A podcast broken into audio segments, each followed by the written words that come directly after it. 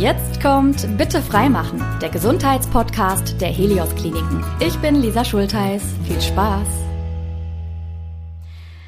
Eine neue Folge nur für euch und damit herzlich willkommen zu unserem heutigen Thema Mikrofasertuch oder Mikroskop. Was ist der Unterschied zwischen Reinigung und Hygiene? Ja, meine heutigen Gäste kommen aus dem Helios Klinikum Niederberg in Felbert und sie sitzen mir auch schon gegenüber. Güla Scherin und Dr. Claudia Haltern. Ich freue mich, dass Sie da sind. Hallo.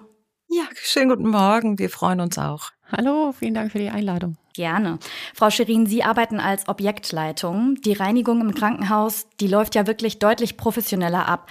Ich sag mal so als unser normaler Hausputz. Und trotzdem ist es für PatientInnen und Angehörige nicht immer so gut nachvollziehbar, was da eigentlich alles so genau passiert. Und genau deswegen wollen wir auch heute mal expliziter darüber sprechen, damit wir ja, ich sag mal, diese wichtige Rolle ein bisschen nahbarer machen können. Vor allem auch, weil die Reinigung und die Hygiene ja oft nicht richtig wahrgenommen werden. Woran liegt das denn und mit was sind Sie vielleicht auch so im Alltag konfrontiert? Also in der Unterhaltsreinigung im Krankenhaus ähm, läuft es äh, definitiv anders ab. Ähm, nicht wie in einem Verwaltungsgebäude zum Beispiel. Da kann man das sagen oder da kann man sagen, ähm, das ist Putzen, aber in, im Krankenhaus selber findet tatsächlich eine desinfizierende Oberflächenreinigung statt. Sowohl an den Oberflächen, aber auch auf die Böden werden desinfizierend gereinigt. Und mhm. deswegen unterscheiden wir das auch für die Mitarbeiter äh, ist es ein Umdenken gewesen, relativ am Anfang eben halt. Und dazu gehören viele Aspekte eben halt, die zusammengehören. Auch die Mitarbeiter dahin zu bringen, dass wir nicht putzen im Krankenhaus, sondern eine desinfizierende Reinigung durchführen. Das kann ich mir vorstellen. Ähm, dann steigen wir doch jetzt vielleicht auch fachlich mal ein bisschen mehr in die Thematik ein. Wie unterscheiden sich denn überhaupt Reinigung und Hygiene voneinander?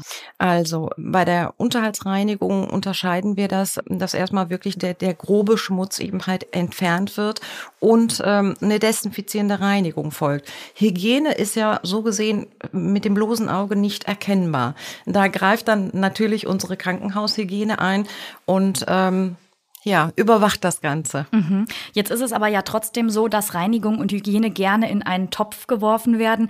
Ähm, warum ist denn das eine jeweils mehr als das andere? Also was sind da so die Alleinstellungsmerkmale und vielleicht auch besonders wichtige Funktionen nochmal? Also ob jetzt das eine wichtiger ist als das andere, denke ich nicht. Das ist, äh, das ist beides wichtig. Äh, unterscheiden tut sich das eben halt, ähm, dass wir ähm, in der Unterhaltsreinigung die desinfizierende Reinigung durchführen und äh, Hygiene ist eben halt, äh, hat ganz andere Merkmale. Sicherlich wird das in einen Topf geschmissen, das können wir auch dem Patienten so nicht erklären. Haben wir beide trotzdem aber äh, separat unsere Aufgaben. Mhm. Apropos Aufgaben, Frau Dr. Haltern, Sie sind Chefärztin der Abteilung für Krankenhaushygiene und Infektionsprävention. Was genau macht denn Ihre Abteilung? Ja, Sie haben das wichtige Wort schon gesagt. Äh, in der Krankenhaushygiene geht es ähm, nicht so um die, sehr um die ähm, Sauberkeit an sich, wo sich äh, Frau Schirin mit ihrem Team drum kümmert, sondern um die Infektionsprävention. Und äh, das ist halt das zentrale Augenmerk der Krankenhaushygiene und ähm, umfasst andere Aspekte als die Schmutzentfernung. Für Patienten sieht es immer so aus, als sei das das Gleiche. Die können das häufig nicht unterscheiden. Ähm, die Krankenhaushygiene überwacht Krankenhausinfektionen, auch ähm, bestimmte Erreger mit Resistenzen, die ähm, im Krankenhaus aber auch draußen vorkommen. Unsere Patienten bringen ja Bakterien und Viren und alles Mögliche mit. Und äh, wir überwachen, wie sich sowas zum Beispiel im Krankenhaus ausbreitet und ähm, überwachen aber auch ähm, Infektionen, die zum Beispiel nach äh, Operationen entstehen könnten mhm. oder wenn Patienten Gefäßkatheter oder andere Zugänge irgendeiner Art im Körper liegen haben. Äh, das kann sich jederzeit entzünden, schon alleine dadurch, dass der Patient ja seine Bakterienflora mitbringt und ähm, braucht eine, ich sag mal, spezielle Behandlung. Also man kann da nicht einfach mal so irgendwie ein Pflaster draufkleben.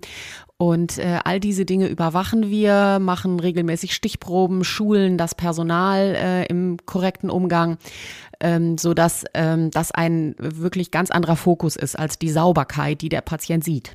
Verstehe. Also ein Freund von mir, der hatte auch mal eine Platzwunde am Kopf und war im Krankenhaus und äh, hatte sich danach mit einem Keim infiziert und deswegen musste ich dann auch spezielle Schutzkleidung anziehen, als ich ihn besucht habe.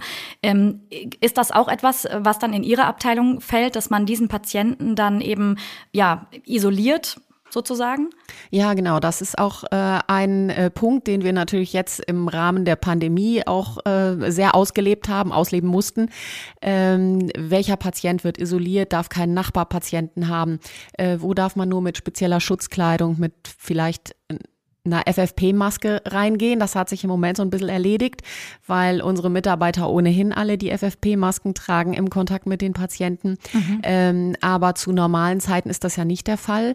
Und da macht die Krankenhaushygiene die Vorgaben dafür. Mhm, jetzt haben Sie schon auch so ein bisschen beide beschrieben, was Ihr Team da zusammen leistet. Ähm, was genau ist denn Ihr Aufgabenbereich, ich sag mal auch in der Leitungsfunktion? Ähm, ja, die Leitungsfunktion ist äh, wie in jeder Leitungsfunktion alles zusammenzuhalten und dafür zu sorgen, dass äh, wirklich die Dinge, die gemacht werden müssen, auch ähm, erledigt sind am Ende des Tages, am Ende der Woche, des Monats, des Jahres. Ähm, und äh, die Leitungsfunktion beinhaltet natürlich auch bestimmte Vorgaben äh, zu machen, also die Standards vorzugeben, äh, die ähm, halt im Rahmen der Krankenhaushygiene Infektionsprävention einzuhalten sind. Mhm. Wie erleben Sie das, wenn da jetzt, sag ich mal, Änderungen kommen, äh, dass man vielleicht sich an irgendwelche neuen Regeln halten muss? Ist das einfach für Sie, das vielleicht auch Ihrem Team dann äh, mitzugeben oder äh, gibt es da auch schon mal irgendwie Diskussionsbedarf sozusagen? Im Team haben wir selten Diskussionsbedarf, denn es sind ja alle ausgebildet in der Hygiene, so dass das äh, für das Krankenhaushygieneteam äh, sehr, sehr gut nachvollziehbar ist.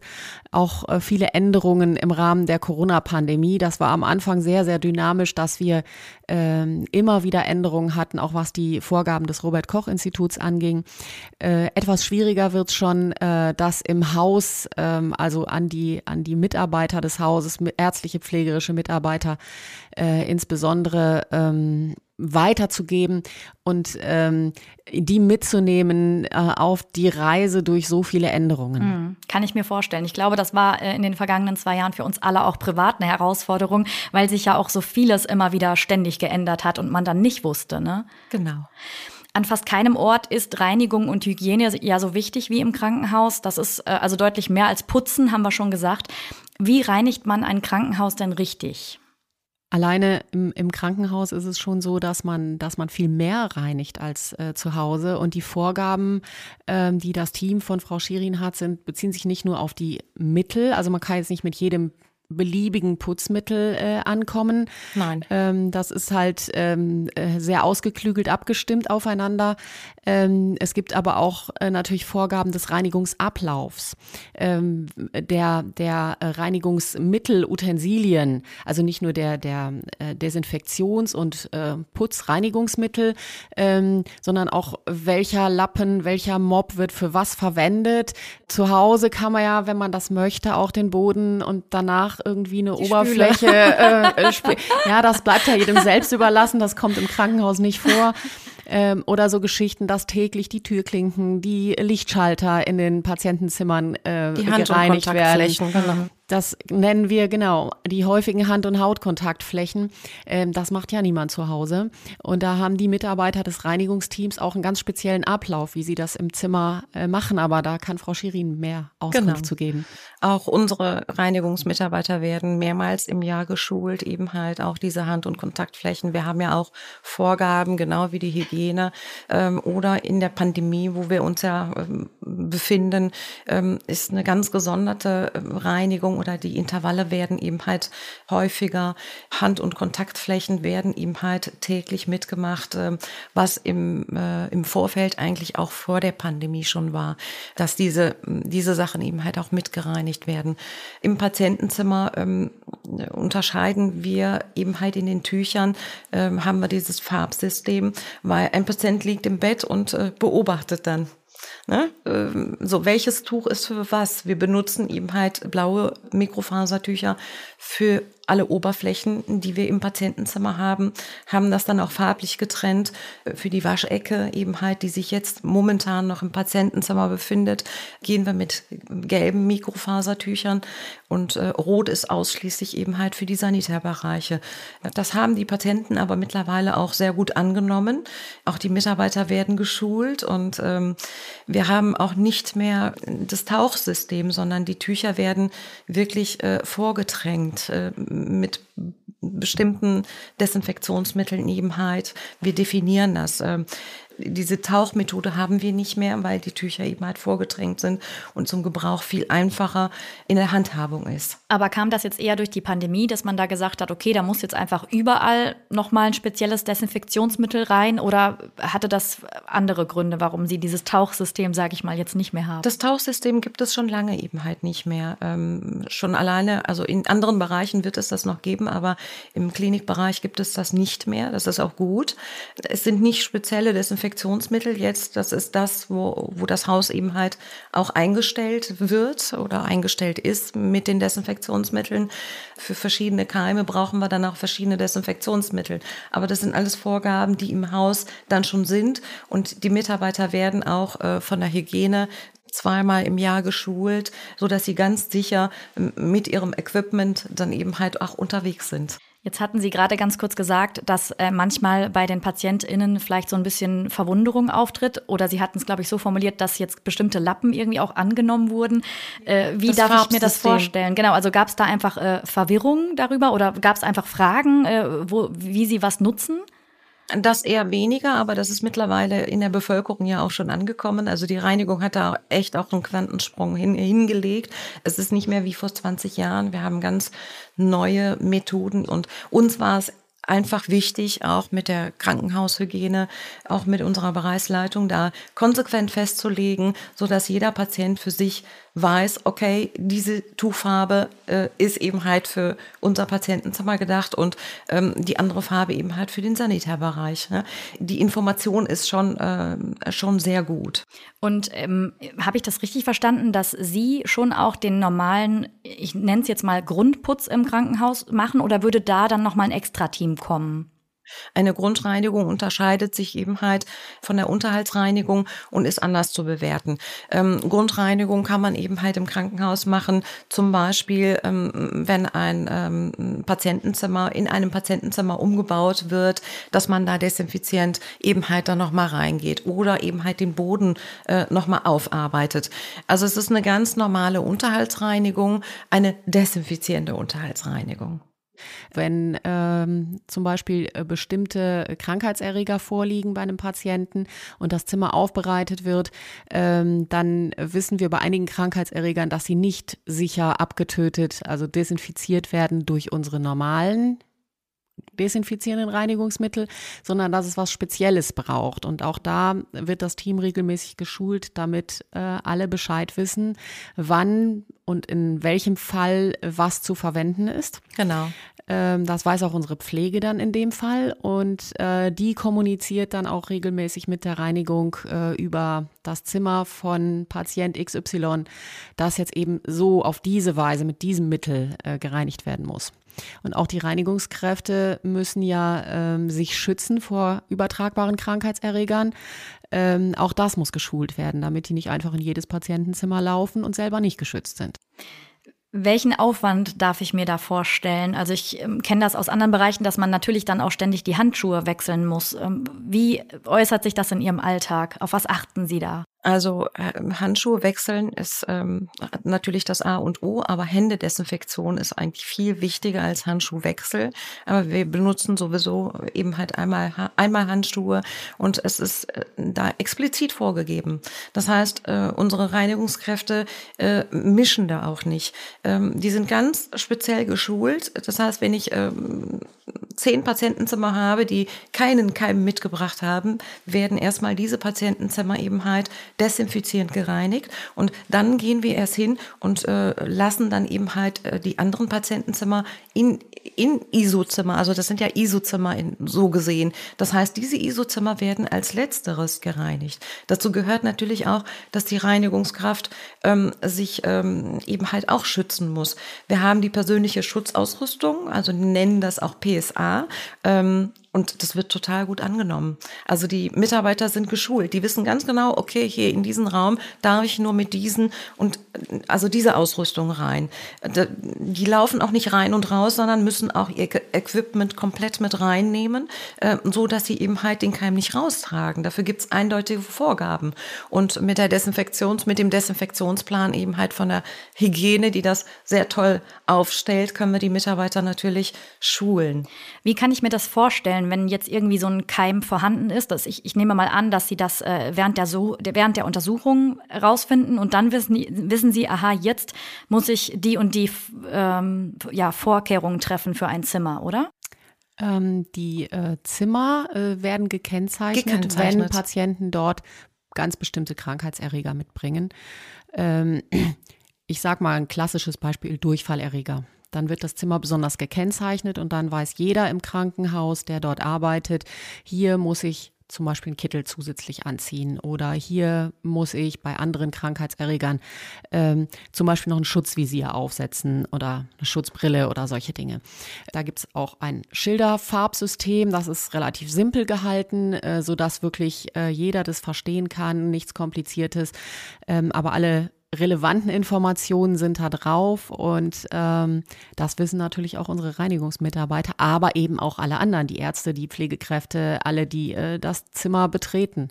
Wenn das jetzt der Fall ist und ich sag mal, ein äh, Zimmer ist da gekennzeichnet und das Nachbarzimmer ist eben, also da gibt es keinen Keim, wie kann ich mir das vorstellen? Gibt es da vielleicht auch Berührungsängste unter den PatientInnen, wenn man sieht, oh, da, da ist ein Zimmer äh, besonders isoliert? Das kommt sicher vor. Ich glaube, dass aber durch die Tatsache, dass dann in dem Fall äh, die Zimmertür auch, äh, außer es geht jemand gerade rein und raus, geschlossen ist, ähm, ist den Patienten schon klar, dass das, was im Zimmer ist, auch dort verbleibt und nicht zu ihnen auf der, über den Flur gespült wird. Gott sei Dank haben äh, die Mikroben, die wir so kennen, die Krankheiten auslösen können, alle keine kleinen Flügelchen, Propeller oder sonstiges. ähm, die fliegen nicht einfach von selbst durch die Luft. Und ähm, das äh, erleichtert uns die Arbeit, sonst wäre es sehr, sehr schwer. Das kann ich mir vorstellen. Ähm, jetzt entwickeln wir uns alle ja auch immer weiter, persönlich als Menschen, aber auch unsere Prozesse und Abläufe. Frau Scherin, Sie haben es gerade schon so ein bisschen angeschnitten. Vor 20 Jahren sind Dinge noch ganz anders gemacht worden. Was hat sich denn explizit geändert? Oder haben Sie vielleicht so ein Beispiel, wo Sie es besonders merken? Die Mitarbeiter waren entspannter. Eigentlich sind die Prozesse, die laufen, eben halt bis auf die Intervalle, die man dann erhöht, nicht anders. Ähm, das System sitzt einfach in Niederberg, weil wir alle daran arbeiten, diese Vorgaben und eben halt Strukturen, besonders äh, im Gesundheitswesen, auch in der, in der Klinik selber, umsetzen. In der Pandemie war es natürlich sehr schwierig, die Mitarbeiter hin zu motivieren, in Patientenzimmer reinzugehen, wo man dann ganz genau wusste, okay, da ist jetzt ein Covid-Patient. Ne? War auch sehr, sehr viel ähm, Hintergrundarbeit, auch mit der Hygiene zusammen. Die Mitarbeiter brauchten da einfach äh, viel mehr Sicherheit, auch für sich. Ne? Also es war dann doch schon so, dass wir uns oft zusammengesetzt haben und oder äh, bei der Hygiene nachgefragt haben, wie kann das sein, äh, wie können wir das machen, wie können wir die Angst nehmen ähm, bei, den, bei den Mitarbeitern, die sich eben halt Sorgen gemacht haben. Ja, ich glaube, da braucht man auch einfach einen ganz äh, offenen Dialog noch viel mehr als vorher vermutlich. Absolut. Ja, Absolut. Das, das, unterscheidet sich auch sehr von draußen, denn die Mitarbeiter, und da geht es jetzt nicht nur um die Reinigungsmitarbeiter, sondern alle, alle, Mitarbeiter im Krankenhaus, müssen ja bewusst in dieses Zimmer reingehen, in dem der Corona-Patient liegt und hustet und so weiter. Und gerade am Anfang hat das äh, sehr viel Sorge bereitet, Angst gemacht und man darf ja auch nicht vergessen, alle unsere Mitarbeiter haben ja auch noch ein Leben draußen, ein ganz normales Leben. Ähm, die haben sich auch Sorgen um ihre Angehörigen gemacht, gerade um ältere, vorerkrankte Angehörige. Das heißt, alle Sorgen, die die Bevölkerung hatte, haben auch unsere Mitarbeiter ganz normal gehabt, wussten aber genau, dass sie in viel engerem Kontakt äh, mit diesem Virus stehen. Inzwischen sind wir in der glücklichen Lage, dass es sich ähm, durch Impfung und durch die Variante, die jetzt gar nicht mehr so viele schwere Verläufe auslöst, dass wir da ähm, doch deutlich entspannter sein können. Mhm. Ähm, aber das war am Anfang schon schwer, ja. Es klingt manchmal so banal, aber wir alle wissen ja, dass gutes Teamwork total wichtig ist und unseren Arbeitsalltag auch an vielen Stellen besser macht oder ich sag mal erleichtert. Wie arbeiten Sie denn Hand in Hand für die Sicherheit Ihrer PatientInnen? Ja, was wir tun, das hat Frau Schirin schon erwähnt, wir äh, tauschen uns regelmäßig aus. Ähm, die Hygiene, Krankenhaushygiene macht bestimmte Vorgaben, was Sauberkeit, was Desinfektion äh, angeht. Und ähm, das wird dann von dem Team von Frau Schirin sehr gut umgesetzt. Und ähm, sie selber und auch äh, wir als Krankenhaushygiene machen Stichproben, wie gut und effektiv diese Reinigung ist. Äh, da kommt dann die gute alte Abklatschplatte und genau. ähm, dann schaut das Labor, ist da irgendwas an Krankheitserregern drauf gewachsen. Da das Mikroskop ähm, heutzutage findet die Bestimmung nicht mehr ganz so statt, dass man das unter Mikroskop anschaut. Äh, da gibt's andere Labormethoden, aber äh, mhm. nichtsdestotrotz, ähm, wenn auf, auf so einer Abklatschplatte nichts wächst, ähm, dann ja. ist es natürlich das Optimale. Und da schauen wir ähm, mit der Hygiene, äh, mit äh, der Reinigung, also die Hygiene mit der Reinigung zusammen ähm, immer nach. Wir machen Stichprobenkontrollen äh, und Frau Schirin selber macht äh, Stichprobenkontrollen der Arbeit ihrer Mitarbeiter. Ja, so geht es Hand in Hand. Und wenn Fragen auftauchen, wenn irgendwas nicht klar ist, ähm, dann sind wir im ganz schnellen Austausch. Absolut. wenn ich jetzt selbst als Patientin im Krankenhaus bin, kann ich da vielleicht auch irgendwie meinen Teil dazu beitragen, um vielleicht Ihnen die Arbeit zu erleichtern? Oder ist das komplett davon unberührt, sag ich jetzt mal? Naja, ähm, ein ganz normales Verhalten äh, reicht dazu aus. okay. Ja, die Patienten sind natürlich krank, die haben ihre Bedürfnisse und ähm, dass die nicht mitputzen sollen, äh, nicht mit äh, den, den Lappen selber schwingen sollen oder andere Dinge, das ist ganz normal. Ähm, aber natürlich jetzt auch nicht äh, die Umgebung übermäßig, ich sage mal, kontaminieren. Also wenn man einen schnupfenden Husten hat, dann gehört eben das benutzte Taschentuch dann schon in den Mülleimer und nicht einfach irgendwo Auf ins Zimmer oder äh, solche Dinge. Sieht genau. ja auch nicht besonders schön aus für die anderen dann, ne? Genau, genau. Okay. Ähm, gibt es denn ähm, Dinge, die Sie, die Sie sich vielleicht äh, als Veränderung wünschen? Also irgendwie, ja, was auch den Stellenwert der Reinigung und der Hygiene angeht? Also aus meiner Sicht ist es so, dass die Patienten den Stellenwert der Reinigung schon äh, sehr gut erkennen. Die sehen, es ist sauber, es ist, es ist optisch ansprechend. Ähm, viele haben keine Vorstellung davon, was die Krankenhaushygiene im Hintergrund macht. Und ähm, da würde ich mir schon wünschen, dass es da ein bisschen mehr grundlegende Aufklärung äh, drüber gibt, damit eben das nicht alles in einen Topf geworfen wird. Und ja, ein, ein banales Beispiel ist hier gerade schon so ein bisschen angeklungen. Sie haben Handschuhe erwähnt. Mhm. Und ähm, das ist manchmal bei den Mitarbeitern, aber auch bei den Patienten so, dass die sich total geschützt und sauber fühlen, wenn ein Mitarbeiter, der sie anfasst, ähm, Handschuhe trägt. Und die Krankenhaushygiene sieht das gar nicht gerne. Ähm, da sind, sind nicht gemeint die äh, Chemikalienschutzhandschuhe, wenn man mit scharfen Desinfektionsmitteln arbeitet. Das ist davon unbenommen. Diese ganz normalen Untersuchungshandschuhe, die sind halt nicht desinfiziert. Und äh, für den Patienten ist es viel besser, der Mitarbeiter desinfiziert sich die Hände, bevor er ihn anfasst oder einen sauberen Verband macht oder solche Dinge. Und ähm, da muss manchmal viel Aufklärung geleistet werden. Und wie gesagt, nicht nur bei den Patienten, die denken Handschuh, alles ist sauber. Und auch bei den Mitarbeitern ist es so, die haben Handschuhe an und haben den Eindruck, sie selber sind geschützt und auch der Patient ist geschützt vor allem. Dabei schützt eigentlich nur die Desinfektion wirklich. Ich wollte es gerade sagen, also ist jetzt auch ein banales Beispiel so aus dem Alltag, aber wenn ich beim Bäcker bin und dann ist, wird da abkassiert mit einem Handschuh und danach mein Brötchen wieder belegt, dann habe ich halt auch ganz oft nicht das Gefühl, dass das jetzt irgendwie rein ist, wenn, wenn man das Geld in der Hand hatte. Deswegen genau. kann ich das gut nachvollziehen.